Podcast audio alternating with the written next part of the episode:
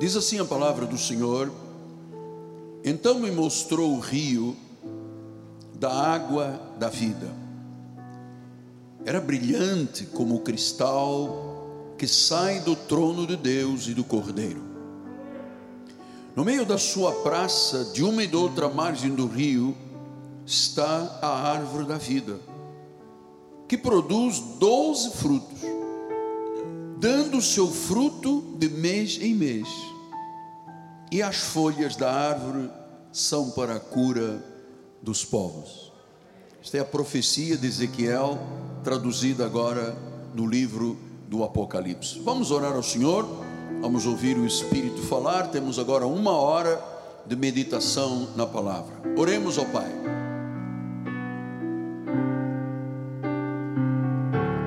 Senhor Jesus Cristo, eu estou muito feliz, Pai, muito feliz.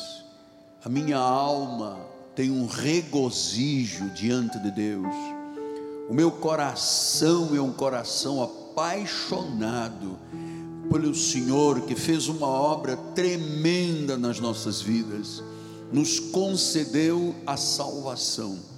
E neste momento, Senhor, eu volto a dizer: a minha vida só tem importância por causa deste chamado.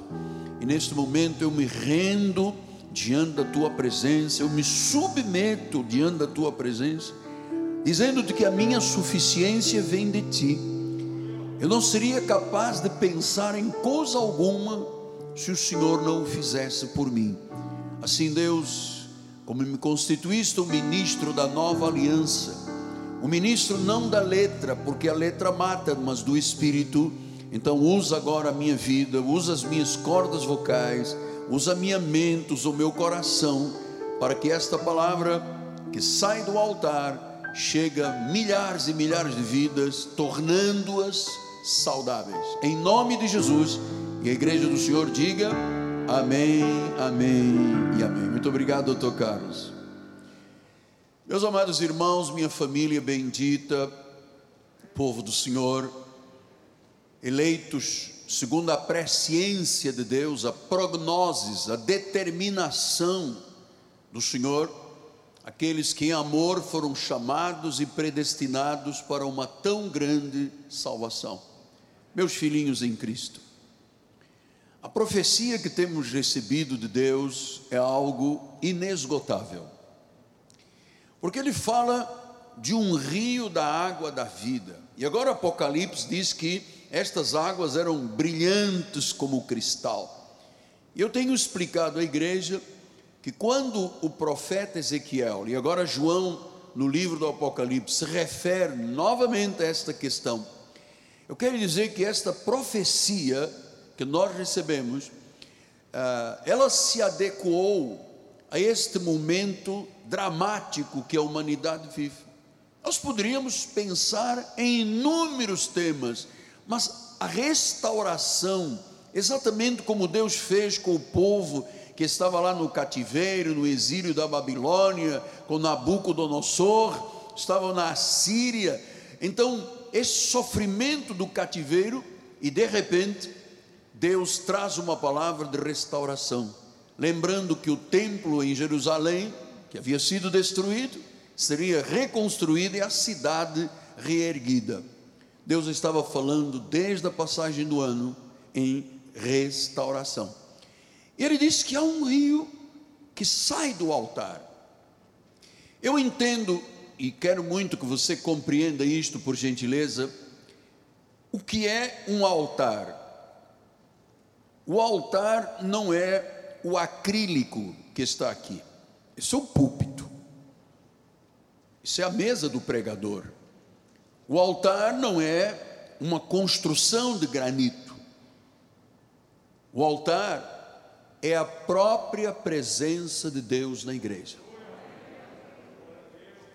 E diz que neste altar há um fogo que arde e que nunca se apagará, porque a presença de Deus na igreja é para sempre, é eterna, é soberano.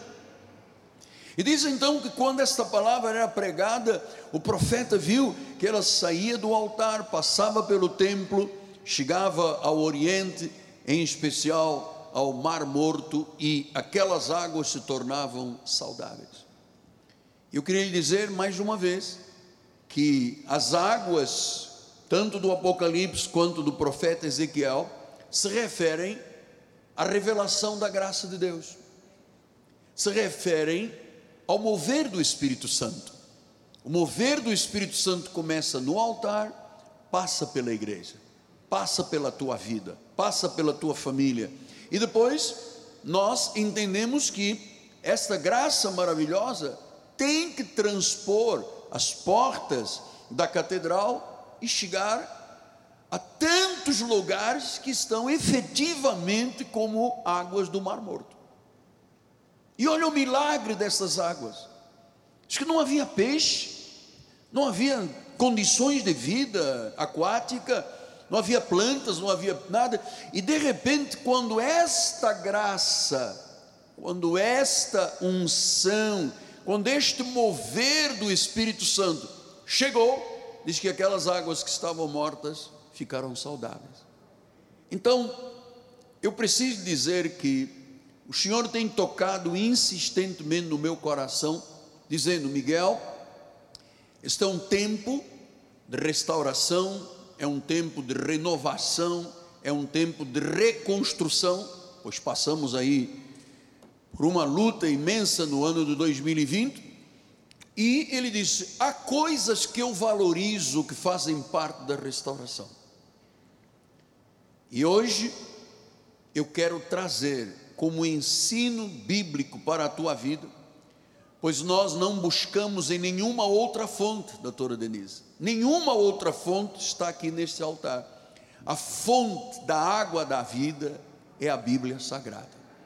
E eu quero lhe falar esta manhã sobre um tema que faz parte destas águas, que normalmente não é tocado no mundo evangélico, e eu quero lhe falar hoje de uma boa consciência. Uma boa consciência perante Deus.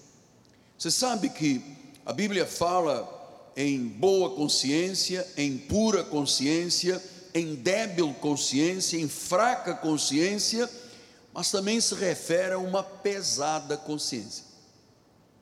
E nós precisamos de entender que só com uma boa consciência da palavra e do próprio Deus, nós poderemos viver a plenitude de Deus.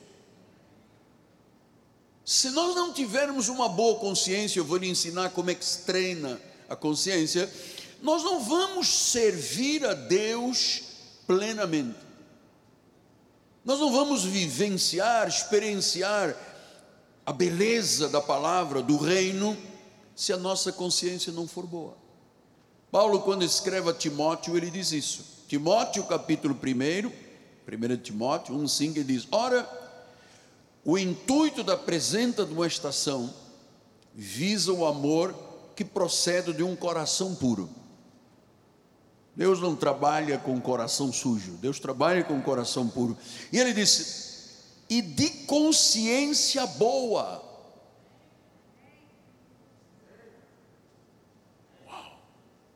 E de uma fé sem hipocrisia. Então, Paulo está dizendo que eu tenho que ter uma boa consciência, ou seja, eu tenho que ter um perfeito entendimento comigo mesmo, com o meu caráter, com a transformação que Deus fez na minha vida. Isso tem a ver com sinceridade, tem a ver com uma vida realmente correta diante de Deus, tem a ver com um mover de Deus no interior, no coração, senão não há boa consciência. Então nós temos que aprender a desenvolver a nossa consciência. A forma como nós nos vemos, aquilo que está no entendimento que eu tenho a respeito do Miguel Ângelo. Nós temos que desenvolver esta boa consciência. Por quê? Porque há muitas consciências, há muitas pessoas que, quando olham para si, veem cheias de culpa. Portanto, é uma consciência cheia de culpa. Há pessoas que, quando se olham, têm uma consciência cheia de mágoas. Algumas mesmo têm uma consciência pesada, má, corrompida. Por isso, Paulo diz: olha, para se servir a Deus, nós temos que ter um coração puro. E você sabe que a única forma de lavar a vida e lavar o coração é através da palavra. A palavra lava. Torna a vida saudável, entende, irmão? Torna a vida saudável. Então, é, há pessoas que têm um sentimento interno, elas, quando se olham, elas se olham cheias de culpa, acham que não podem vir à igreja, acham que nunca serão amados por Deus, a pessoa mesmo olhando para si se sente hipócrita, se sente uma pessoa que falhou diante de Deus. Então nós temos que entender como um crente, um cristão, uma pessoa nascida de novo, vai poder viver a plenitude do seu chamado se dentro de si, quando ela se olha para si mesmo, vê uma pessoa culpada, vê uma pessoa pecaminosa, vê um gafanhoto, vê o pó da terra, por isso é que quando a pessoa não tem uma boa consciência, a maioria, e nós dizemos assim: você é salvo para sempre. Quem não tem uma boa consciência diz: oh, não pode ser, eu sou um pecador, eu não valho nada, ou oh, eu sou um gafanhoto, porque ela não tem uma boa consciência. Quem tem boa consciência diz: eu sou salvo para sempre, eu acredito que Deus, quando fez a sua obra sacrificial no Calvário, ele pensou em mim, e então, fruto dessa obra sacrificial, chegou à minha vida pela palavra, e eu sou salvo. Olha, eu vou lhe dizer uma coisa, Leonel Rich. Poucas pessoas no mundo evangélico, que seja católico, seja evangélico, cristão, acreditam sagradamente na infalibilidade da Bíblia e na segurança da salvação. Às vezes a consciência é tão má, é tão pesada, que a pessoa diz: não pode, Deus não pode salvar uma pessoa eternamente. Isto é, isto é criação do apóstolo Miguel Anjo, quando ele diz: salvo uma vez, salvo para sempre. Eu não acredito nisso, por quê? Porque a sua consciência está tão pesada, está tão má, está tão enfraquecida, está tão culpada, que ela não consegue entender a obra de Deus. Então, nós temos que lembrar o que disse 1 de Pedro 3, 21. Ele diz: O qual, figurando o batismo, agora também vos salva, não sendo a remoção da imundície da carne, mas a indagação de uma boa consciência para com Deus. Então, Pedro está dizendo: nós temos uma carne imunda, temos aqui um velho Adão, na nossa carne. Mas atenção, nós temos que ter uma boa consciência para com Deus. Nós temos que acreditar na obra que o Espírito fez em nossa vida e depender disto. Se eu não tiver absoluta consciência disto, eu nunca terei uma vida espiritual abençoada.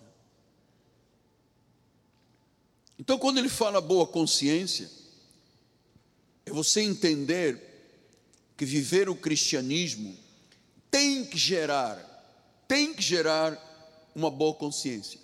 Porque a chave, ouça, a chave para uma vida espiritual vitoriosa começa naquilo que eu tenho na minha consciência, a meu respeito, a respeito de Deus, a respeito do próximo, enfim, o que está dentro de mim. Então, a consciência observa uma relação entre o nosso corpo físico, nosso corpo psíquico, nossa vida moral.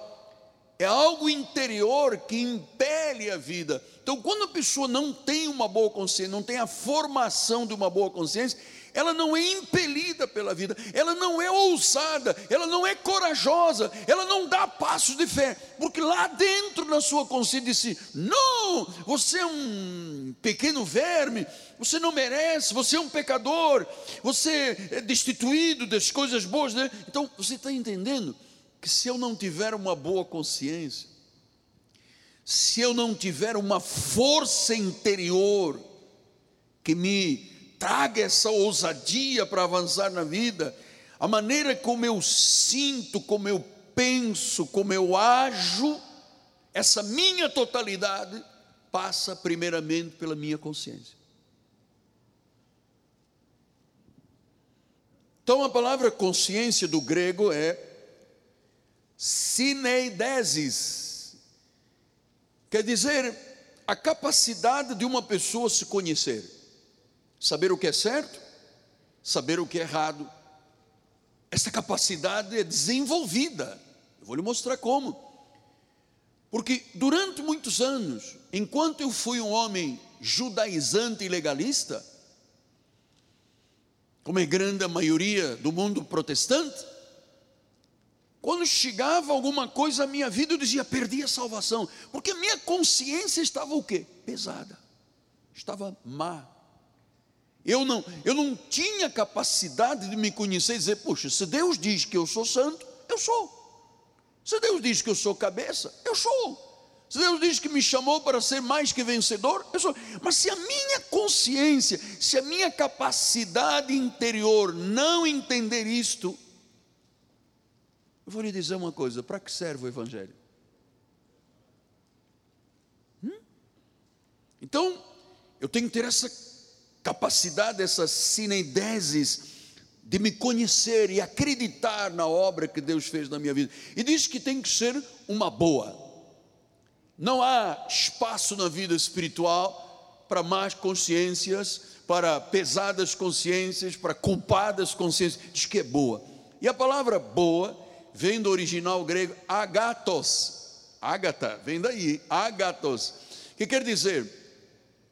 Uma consciência boa quer dizer que é boa, é proveitosa, é útil, é distinta, é honesta, é reta. Se eu não tiver esta concepção, lembre-se o que disse Pedro, vamos voltar lá. Ele diz o seguinte: que Deus não remove as imundícies da carne. No nosso corpo mora a lei do pecado. É a nossa natureza terrena. Paulo disse aos Filipenses: temos um corpo de humilhação. Mas lembre-se que Paulo disse também que nós temos o terrenal, mas nós temos o celestial. E é aqui que nós temos que trabalhar, porque nós somos templo do Espírito Santo. A Bíblia diz que Jesus mora em nosso espírito, que a nossa carne é cheia de insuficiências. Agora, se eu lidar com Deus com uma má consciência, a própria fé não resolve nada.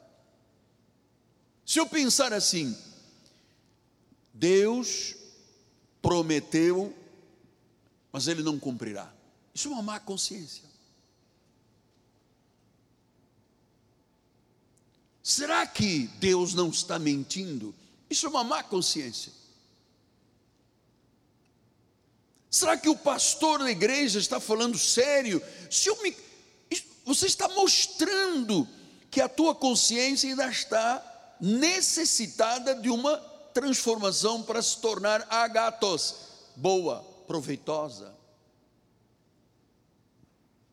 Então é muito triste quando você vê uma pessoa evangélica cristã lidando com Deus com má consciência. Ela desconfia de Deus, desconfia da palavra, não acredita em nada que a Bíblia diz. Quando se tange a questão financeira, então ela diz, pula nos tamancos e diz: Não, não pode ser assim.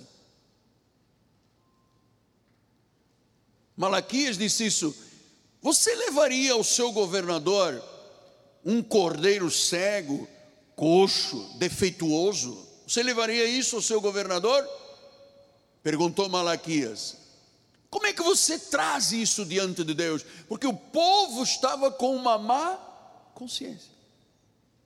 Então nós temos que alimentar a nossa consciência segundo o novo homem. Paulo disse em Efésios 4, 21 e 22: Se é que de fato tendes ouvido e nele fostes instruídos, segundo é a verdade. Olha como é que a consciência vai sendo transformada. Quando você ouve, é instruído com a verdade de Jesus. Então o mundo já botou na nossa consciência muita coisa equivocada, muita coisa errada. Você sabe quantas pessoas às vezes deixam de se formar, de estabelecer uma carreira, porque elas começam a se olhar e dizem: Poxa, meu pai não foi, minha mãe não foi, minha avó não foi, por que eu acho que seria? Tem uma má consciência, não tem uma consciência agatos, uma consciência boa. Então ele diz no versículo 22, no sentido que quanto ao trato passado, você tem que se despojar do velho homem, e aí vem a velha consciência, a má consciência, a pesada consciência, a consciência culpada. Ele diz: despoja-te disso. Senão eu digo assim: você é um abençoado. Ih, eu abençoado? Eu sou um pobre de um pecador porque ela tem a má consciência, ela, ela não consegue fazer uma leitura de si mesmo segundo a Bíblia Sagrada. Diz: despoja-te do velho homem, porque o velho homem, a velha carne, a carne de imundície, ela diz que ela se corrompe pelas concupiscências do engano. Quer dizer que eu não posso viver a vida cristã na minha carne. Eu não posso louvar a Deus na carne, não posso orar a Deus na carne. Eu tenho a imagem do terrenal, tenho, está aqui a minha carne que não presta para nada, mas eu tenho a imagem do celestial.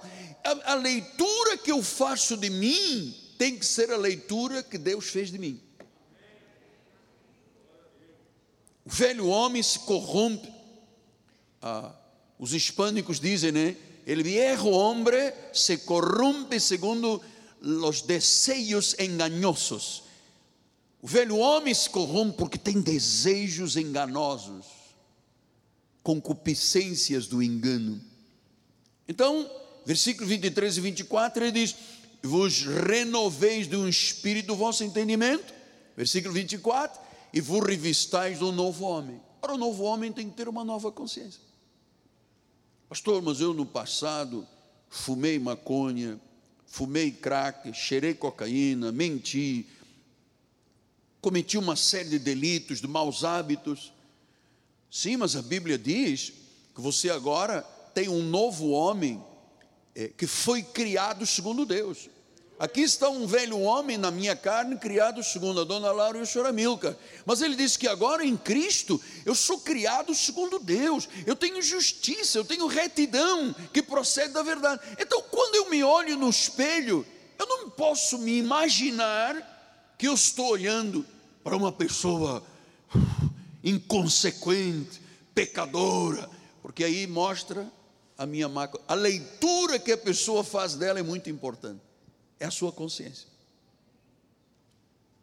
Criados segundo Deus, em justiça, em retidão procedentes da verdade. Pastor, o que é então esse novo homem? Gálatas 2,20 diz: Já não sou eu quem vive. O Adão tem que ser posto de lado. A má consciência tem que ser posta. Olha, dificilmente você encontra um crente diz assim: eu sou um abençoado, eu sou um eleito, eu sou uma pedra viva, eu sou mais que vencedor. Você dificilmente. Alguém dizer: eu sou salvo para sempre.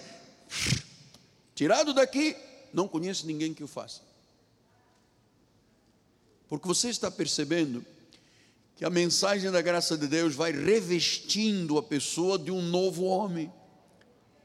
Se eu sou novo homem, eu tenho uma nova consciência.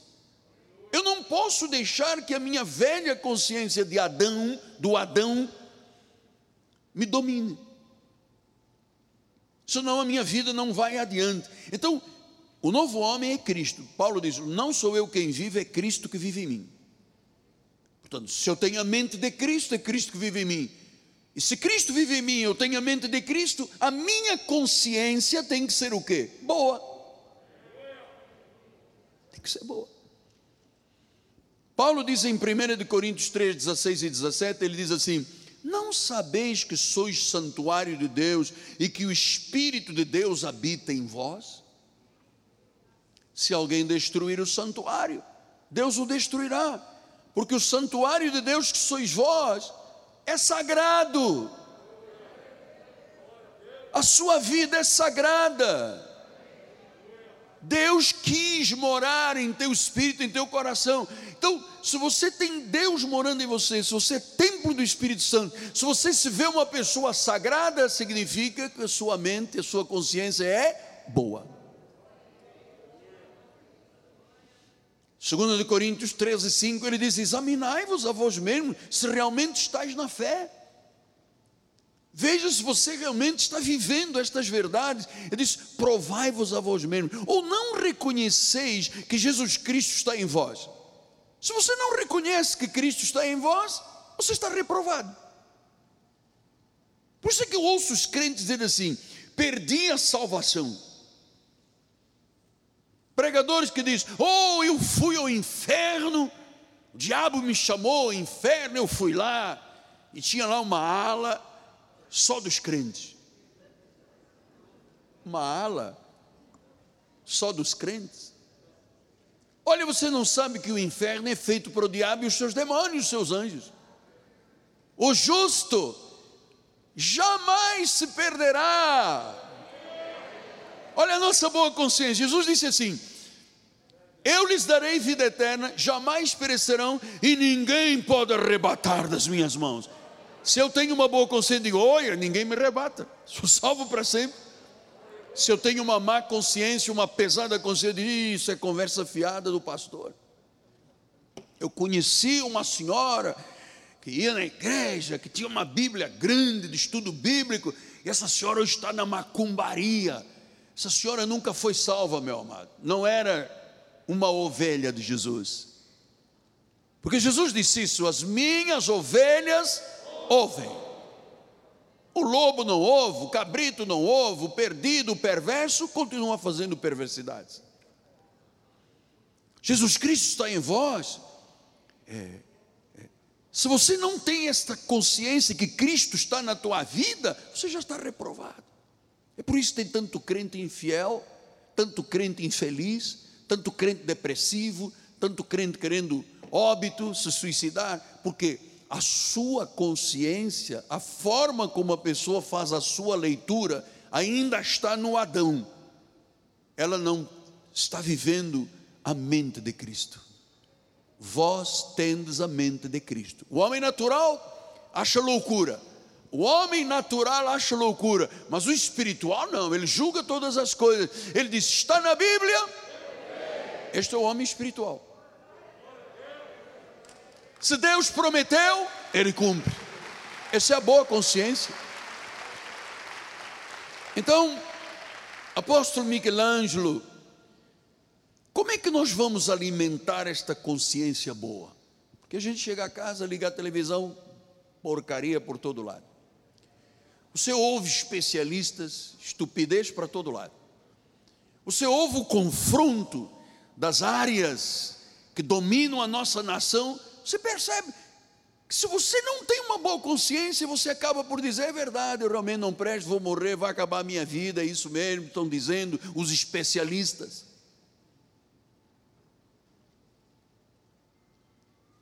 Então vamos alimentar, para que todos nós alimentemos a nossa consciência, para que ela seja sempre uma boa consciência. Eu vou lhe dizer, não é clichê quando você diz, está na Bíblia, eu creio. Poucas pessoas dizem isso. Você não vê a teologia moderna, o que, que estão fazendo? Os novos teólogos estão dizendo: olha, nós temos que aperfeiçoar a Bíblia, tirar os versículos que são contra o homossexualismo, a ideologia de gênero, o adultério. Vamos tirar isso aqui, vamos trazer para o novo, o novo tempo. Vamos mostrar que o pecador, Deus ama e quer que todo mundo seja salvo. Se o pecador não quiser ser salvo, o problema é dele. Isso é tudo mentira. A nossa salvação não é problema nosso. Eu não pedi a Deus para ser salvo. Ah, eu não pedi a Deus e ninguém me perguntou quando eu nasci: Você quer ser um pecador? Diz, a Bíblia diz que nós já nascemos em pecado, por causa da semente de Adão. Ora, se ninguém me pediu autorização e me fizeram pecador, agora eu tenho que entender que a obra de Deus, a obra do Espírito Santo, a obra da graça de Deus, é que vai lá dentro a minha consciência e diz: Miguel, você não é mais o Miguel de 46 anos atrás. Aquele morreu, aquele passou. Então, como é que eu comecei a fazer? Eu comecei a educar a minha mente segundo a graça. E eu quero agradecer a Deus por esta chance que Deus está me dando, de eu poder pastorear, de eu poder passar essas experiências em vida milhares e milhares de pessoas do outro lado que nunca foram felizes, nunca conquistaram nada, nunca realizaram um sonho, mulher que nunca foi feliz no seu casamento, homem que está esperando a mulher morrer para ele tomar um novo rumo, famílias desengonçadas, desequilibradas, por quê? Porque a má consciência está estabelecida no velho Adão que mora em nós. Se nós não educarmos a nossa consciência com a graça, com a água que sai do altar, nós vamos ter sempre uma má consciência. Então, como é que eu educo? Olha, a Bíblia diz que eu sou perfeito em Cristo. Aí vem lá aquele pensamento, não é nada perfeito. Não, a Bíblia diz que eu sou perfeito em Cristo, que eu estou completo em Cristo, que eu sou salvo para sempre, que eu sou livre da condenação. Então eu estou educando a meu caráter, a minha consciência, dizendo, você é livre de condenação. Não, mas tem um pregador que diz que o diabo entrou na igreja. Diabo não tem lugar na igreja, mas a igreja é de Jesus. Sim, mas nós temos uma trindade celestial. Onde está na Bíblia falando em trindade celestial? Você sabe que isso foi criado por Constantino, foi quem formou e criou a Igreja Católica, no ano 612. Então, quando você não educa, dizendo, por exemplo, quem está em mim é maior do que aquele que está neste mundo. Aí vem um vizinho e diz: Eu vou fazer um trabalho, vou matar uma galinha, botar na sua porta, vai ver o que vai te acontecer, vou fazer um feitiço. E a pessoa diz: Ah, meu Deus, estou enfeitiçado. Porque a sua consciência é má. Se alguém disser que vai fazer um feitiço contra mim, eu digo: te rechaço. Quem está em mim é maior. Isso se chama ter uma. Estamos educando. Se Deus é por mim, Aleluia. Das mãos de Jesus, ninguém pode arrebatar. Nada me pode separar do amor de Deus. Sou uma pedra viva. Fui predestinado em amor. Sou um com Jesus. Olha, você está, você, você está educando a tua mente, a tua consciência. Então, eu me recordo quando no passado ia muitas reuniões, convenções e congressos, é, eu sempre tinha alguém que dizia assim: vamos agora ouvir o predestinado.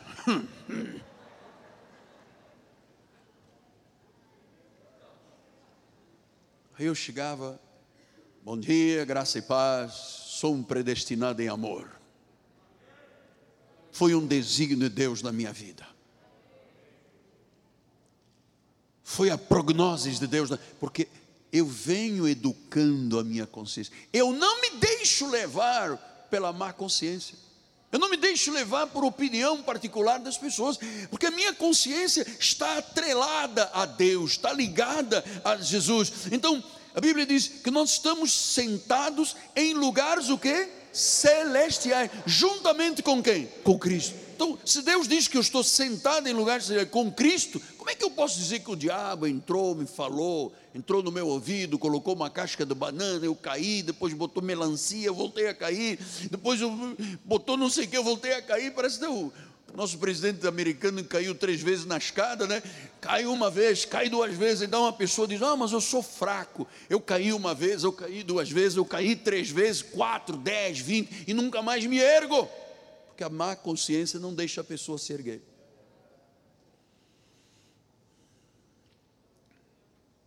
Então a consciência do novo homem em nós é maior do que a consciência pecaminosa. Nós temos que nos revestir desta boa consciência, nós temos que educar. Porque Paulo, vamos voltar em 1 Timóteo 1,5, ele diz: o intuito da presente admoestação visa o amor que procede de um coração puro, de uma consciência boa, de uma fé sem hipocrisia. Quer dizer, quando a pessoa tem uma boa consciência, a sua fé é real, é verdadeira, senão ele tem uma fé de hipocrisia. Sabe o que é fé de hipocrisia? Hum, isto aqui não. Sounds fish, está me cheirando a peixe. Não, isso aqui eu não acredito, isso também não acredito, isso, ah, isso aqui acredito. Isso. Ah, então você está mostrando que você está com uma fé com hipocrisia. E eu vou lhe dizer, com todo respeito, mão na Bíblia, grande parte do mundo cristão no mundo, por isso é que está acontecendo uma última reforma protestante, não tem esta boa consciência e uma fé sem hipocrisia. Então, você sabe que a má consciência, com todo o respeito que eu lhe vou dizer, mas se uma igreja tem má consciência, significa que o altar promoveu uma má consciência. Em vez de passar um rio que torna a consciência saudável, promove uma má consciência. Oh, aquele, sabe aquele pomo de Adão? Oh, oh, pecador. Isso é uma má consciência sendo reproduzida na vida dos crentes. E quando o crente se olha, quando ele faz uma leitura de si, ele diz: Oh, pecador. Ele não diz: Oh, sou salvo. Então Paulo explicou quem é que passa a má consciência para as pessoas. Tito 1 10 em diante, ele diz: existem muitos insubordinados, hum, palradores frívolos, quer dizer que palra, palra pega o papagaio, então quem palra é a pega e o papagaio, e tem muitos altares que são palradores frívolos, enganadores, especialmente os da circuncisão, os do judaísmo. Essa igreja que promove, através de um paurador frívolo, uma má consciência na vida das pessoas. Oh, nós aqui assim, mulheres sentam de um lado, homens sentam do outro lado. Por que, senhor? Por que, que eu tenho que me sentar do outro lado? Oh, porque a tentação é grande. Mas sim, mas esta senhora aqui é minha esposa. Oh, você pode pecar com ela. É, é.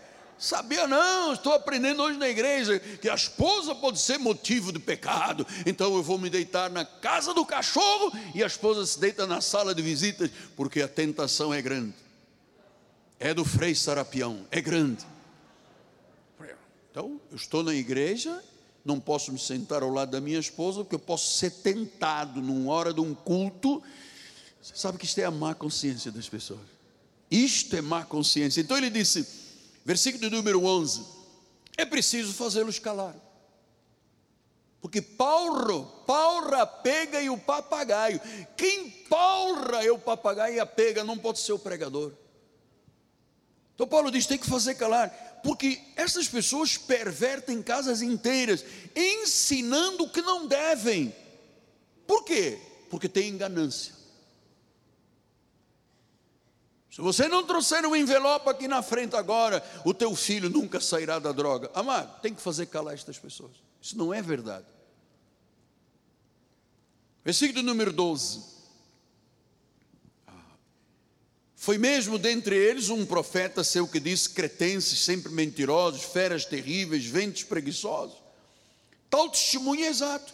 Portanto, repreendo-os severamente para que sejam sadios na fé. Amado, só a genuína graça de Deus produz pessoas sadias na fé.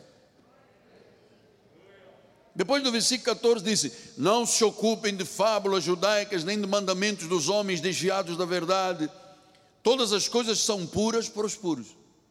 Está vendo? Quem tem uma boa consciência é puro.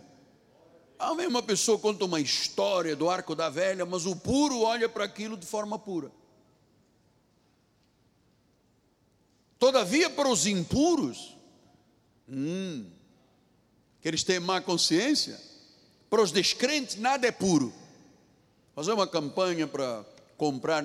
Oh, eu não gosto muito que se fale em dinheiro na igreja, porque me parece que o pastor só pensa em dinheiro, ele ama, ele é, um, é um, uma pessoa que se lambuza. Então, isso é a má consciência. A boa consciência diz: preciso evangelizar, preciso, estou aqui. Temos que estar na rádio, na televisão, amém. Eu não posso dizer, oh, o senhor está gastando dinheiro da igreja para evangelizar, tem tanta gente morrendo de fome. Gente, eu não tenho responsabilidade por isso, eu tenho responsabilidade de educar as pessoas para que elas saiam da pobreza. Mas não sou eu, não é a nossa igreja. Nós temos uma obra social gigante na nossa igreja. Abençoamos muita gente que não tinha condições de sobreviver. Mas a minha função não é esta. Porque tem que alimentar o seu prefeito, o seu governador, o seu presidente, os ministros. Eles foram nomeados, chegaram a um cargo para ajudar o povo, para governar o povo. Então, a igreja tem que pensar desta forma: para o puro, tudo é puro, para o impuro, nada é puro. Por que, que nada é puro? Porque tanto a mente como a consciência deles estão. Ah! Minha avó dizia, Ave Maria. Agora sim. Quer dizer que quando eu olho as coisas e sou impuro na forma de ver o que é puro, significa que a minha consciência está corrompida. Versículo número 16. No tocante a Deus, professam conhecê-lo, entretanto negam as suas obras. É por isso que são abomináveis, desobedientes, reprovados para toda boa obra. Então nós não podemos imaginar que um crente que recebeu Jesus não é aceitar, a Bíblia não fala em aceitar, amado. Isso não é negócio, não é balcão. Diz que quando a pessoa recebe o dom da fé e confessa Jesus, o recebe, ela se torna um filho de Deus poderoso.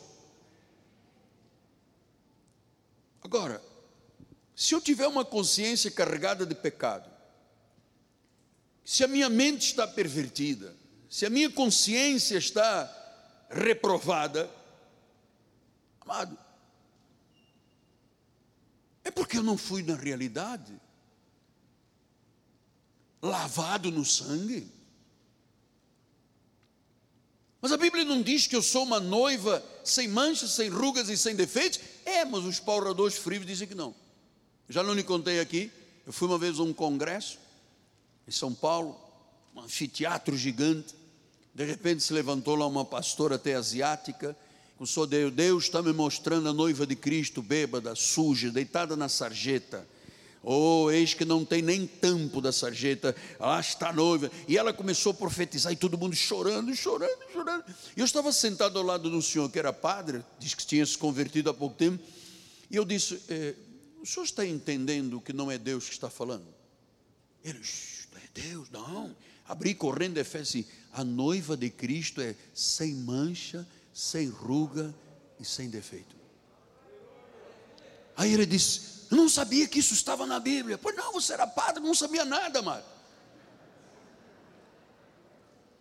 E ele passou a pessoa do lado e passou a outra, e as tantas a nossa fila já dizia: oh, oh, oh, oh, isso não é de Deus. A noiva não está bêbada, a noiva é sem mancha, sem ruga, sem defeito. Isso começou a se espalhar na parte de trás do congresso. E houve um intervalo e saímos para lanche. Veio uma algazarra, um monte de gente falando, pastores, líderes. E às tantas o padre diz: é melhor a gente fugir daqui, vão pegar a gente. Ó. Porque está Deus falando que a noiva dele, a igreja que foi lavada no sangue do Cordeiro, éramos como carmesim, como escarlata, agora somos alvos como né? Deus está mostrando que tudo isso é mentira. Está uma noiva bêbada caída na sarjeta, vestido todo sujo. Eu disse: Isso não é verdade. Só entenda esta verdade se tiver uma boa consciência. Quem não tinha, diz: Oh, realmente, a noiva está toda suja. Por acaso eu já vi uma noiva toda suja. Quando eu fui agora a última vez, fomos a São Paulo, eu estava no hall, social, no hall de entrada do hotel, e a partir do momento começaram a chegar muitas noivas. Os pais se despedindo, noiva chorando, noiva rindo, noiva descalça, noiva com barriga grande, grávida. Uma confusão. E entrou uma, o vestido todo sujo. Ela diz: ah, Casei. Realmente aquilo era o vestido sujo da noiva, mas era uma noiva humana a noiva de Cristo,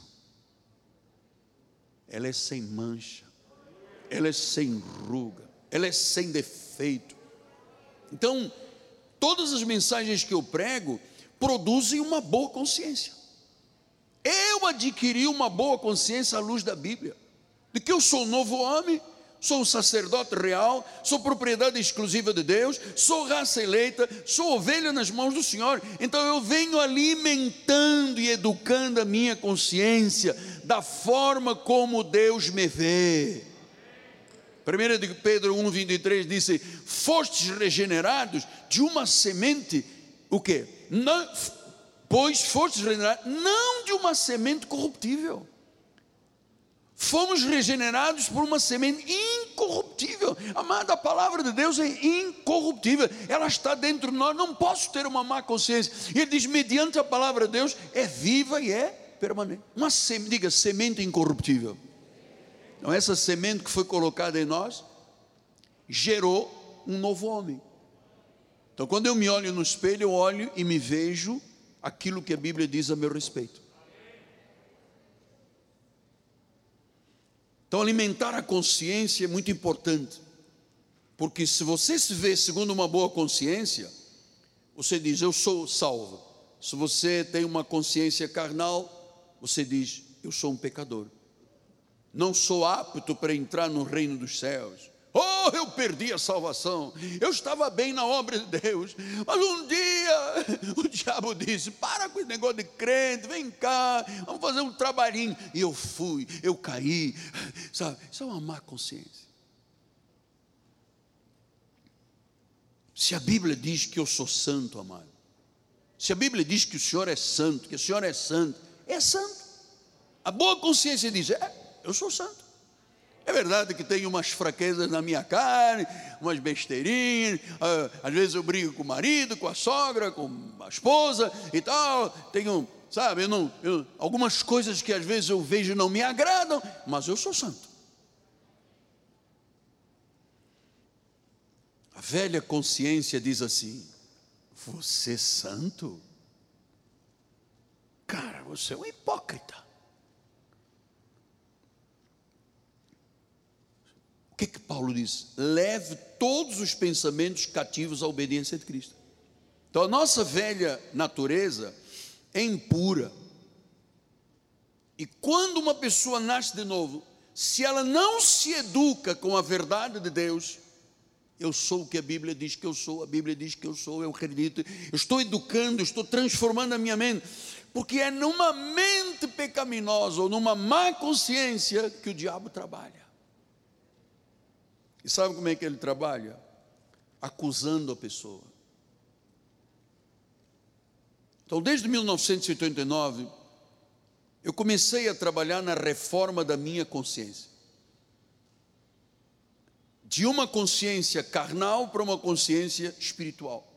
Porque eu também fazia muito jejum, eu também fazia vigílias, eu também fazia sacrifícios, e a minha consciência estava sempre me acusando. Só quatro dias de jejum. Você não é nada. Eu fazia oito dias. O cinto quase dava a volta.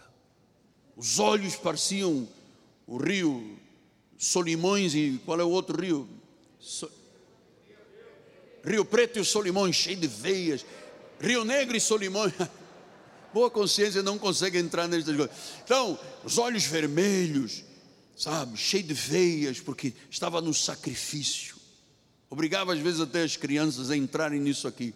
Então, amado, Paulo diz em 2 de Coríntios 5,16: A ninguém conhecemos, assim nós daqui por diante, a ninguém conhecemos segundo a carne. E se antes conhecemos a Cristo segundo a carne, já não conhecemos deste modo. Então, segundo a carne, a nossa consciência murmura, julga, acusa.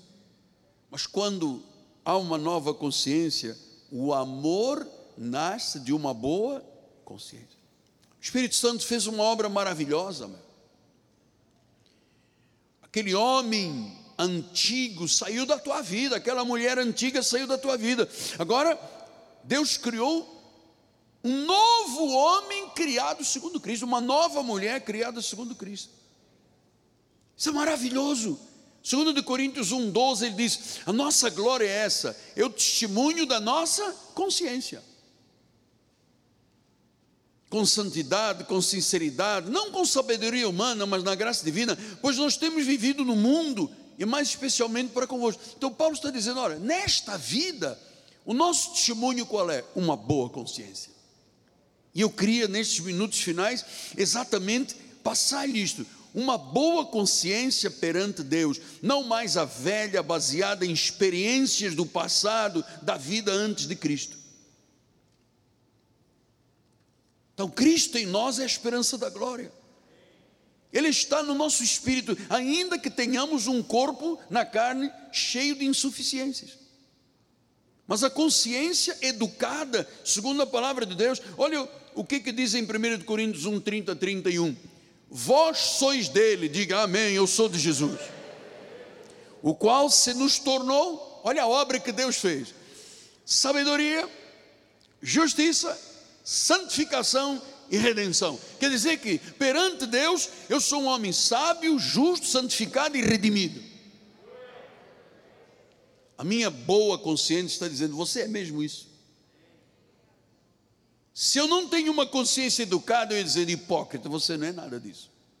Você finge que é, mas não é. Versículo 31 diz: Para que, como está escrito, aquele que se gloria, glorie-se no Senhor. Então, amados, Deus perdoou os nossos pecados passados e ofereceu provisão para os pecados futuros já está a provisão, Cristo morreu por isso, derramou o seu sangue por isso. Então nós fomos perdoados dos pecados passados e Deus nos deu provisão para os pecados futuros. Caso eu venha a pecar, caso você venha a pecar, você sabe, tem disciplina, correção, açoito, mas Deus disse: Eu não apagarei o teu nome do livro da vida. Temos três minutos. Quem não tem uma boa consciência, quem não é educado pela palavra, não suporta algumas coisas da mensagem da graça. Por exemplo, eu fui predestinado, não fui eu que exerci livre-arbítrio. Livre-arbítrio não está na Bíblia. Olha, a pessoa que não tem uma boa consciência não suporta ouvir dizer que ela foi em amor predestinado, que ela salva, sempre salva. Olha, você não sabe a guerra que é contra esta expressão, salvo, sempre salvo. Uma vez salvo, salvo para sempre. Porque a má consciência diz: não pode, isso não é certo, esse homem é um falso profeta. Eu vou lhe dizer uma coisa: se o que eu estou dizendo é falso, que eu caia agora aqui. Se você recebe isto como falso, amado, que eu caia aqui agora. Eu estou te pregando a verdade e a responsabilidade não é mais minha, já é sua, de você crer, aceitar ou não aceitar. Então nós temos que ter uma boa consciência, educada pela palavra. Jesus já nos imputou santidade, nós somos um com Ele, Cristo em nós, nós temos a mesma santidade de Jesus. Em João 17, 22 diz: Eu lhes tenho transmitido a glória que me tens dado, para que sejam. Então Deus transmitiu a sua glória para que nós fôssemos um com Ele. Então, se eu tenho isto como verdade, a minha consciência diz: Amém. A glória de Deus está sobre a minha vida. Então, é, se a Bíblia diz que eu sou um abençoado, eu sou um abençoado. Se a Bíblia diz que eu sou salvo, eu sou 100% salvo. Porque a minha mente está educada, a minha consciência está educada. A lei produz má consciência, a graça produz boa consciência. Hebreus 10, 1 e 2, estamos chegando ao final. Oh, o tempo. Ora, visto que a lei tem sombra dos bens vindouros, não a imagem real das coisas, nunca jamais tornou perfeitos os ofertantes, como os mesmos sacrifícios que ano após ano perpetuamente se oferecem. De outra sorte, não teriam sido cessados e oferecidos, perdão, de outra sorte não teriam cessado de ser oferecidos, por quantos que prestam culto, tendo sido purificados uma vez por todas, não mais teriam consciência de pecado. A Bíblia diz que nós não podemos ter consciência, nós nascemos de novo, nós não podemos ter consciência de pecado, porque consciência de pecado é legalismo, é judaísmo. Paulo disse em Hebreus 10, 14: uma única oferta aperfeiçoou para sempre. É para sempre. Hebreus 7, 25, ele disse: Por isso também pode salvar totalmente, Ele salva totalmente os que por Ele se chegam a Deus, vivendo sempre a interceder por Ele. Então eu sou salvo totalmente. No meu coração não há dois tronos, não senta aqui Jesus e senta o que mais? Não tem. Eu sou de Jesus, você é de Jesus. Nós estamos passando estas verdades para que você tenha uma consciência de um salvo, de Deus diz que salva totalmente. Amém, eu creio que fui salvo totalmente. Então eu queria terminar dizendo que o legalismo, a teologia do legalismo está enferma. Só mostra o pecado, só mostra o diabo. Tem pregadores frívolos, só mostra pecado, só mostra o diabo. Então nós estamos firmes na genuína graça. E vou se dizer, amado, quem tem uma boa consciência sabe que você não se perderá e entrará nos céus na vida eterna. O sangue de Jesus Cristo não perdeu o seu poder, lavou, limpou nossa consciência, para que hoje nós pudéssemos nos olhar e dizer: Eu sou santo, porque a Bíblia diz que eu sou santo. Eu que termino com Judas 24, perdão, passamos três minutos. Ora, aquele que é poderoso é ou não é poderoso? É poderoso. Para vos guardar de tropeços e para vos apresentar com exultação. Olha o que, que Deus olha para mim e vê: imaculados diante da sua glória. Imaculado quer dizer que não tem mácula, não tem pecado. Se você não entender isso, você vai achar que eu estou aqui profetizando erradamente. Você vai achar que sou um falso profeta, como eles dizem aí fora, ele é um falso profeta porque ele garante a salvação. Não sou eu que garanto. Paulo diz: salva totalmente. Eu estou apenas repetindo o que a Bíblia diz. Ah, mas eu, eu sei que a unção entrou naquele irmão, mas coitadinho, ele bebeu um negocinho e a unção saiu. Quando se recebe a unção de Deus para a salvação, João diz: Vós possuís a unção do santo possuís, não é entra e sai. Eu teria muito mais coisas para vos falar, mas eu quero terminar dizendo: eu honro o sacrifício de Jesus Cristo. Eu honro. Senhor Jesus, muito obrigado por este dia precioso. Muito obrigado, porque nós neste ministério e milhares e milhares de pessoas do outro lado, podemos nos olhar uns aos outros e ver santos de Deus, eleitos de Deus, pedras que vivem, aqueles que são justificados pelo sangue de Cristo, lavados, que têm até uma nova forma de falar, têm até um novo padrão de conduta, não mais aceitam o mundo, não, não nos conformamos com este mundo, porque o mundo é pesado, tem uma má consciência, pesada consciência, consciência corrompida. Mas graças a Deus pela obra de Jesus Obrigado porque a nossa mente não é mais nossa, é a mente de Cristo. O nosso corpo não é mais nosso corpo, é templo do Espírito Santo. E este ministério te honra, Pai, pelo teu sacrifício. Teu sacrifício para nós da Cristo vivo não foi em vão. Nós não anulamos a graça. Nós não anulamos a graça. Se a justiça é segundo a lei, Cristo teria morrido em vão. Mas o Senhor não morreu em vão.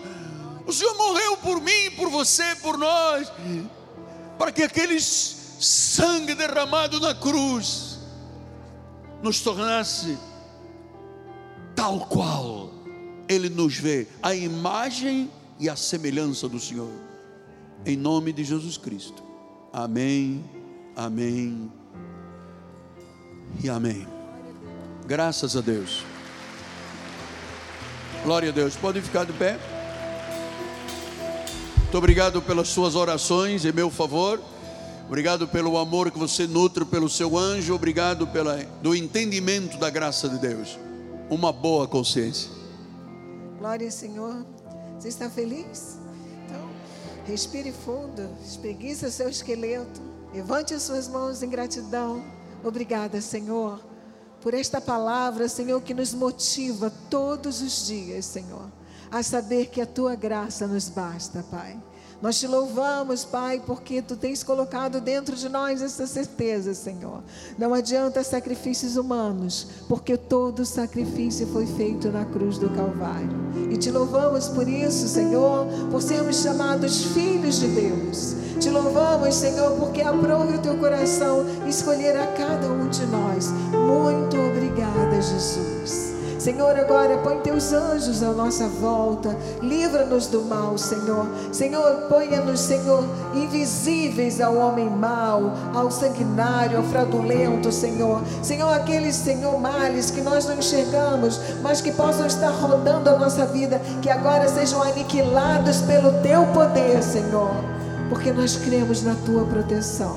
Saia daqui feliz para ter uma semana abençoada em nome de Jesus. Graça e paz.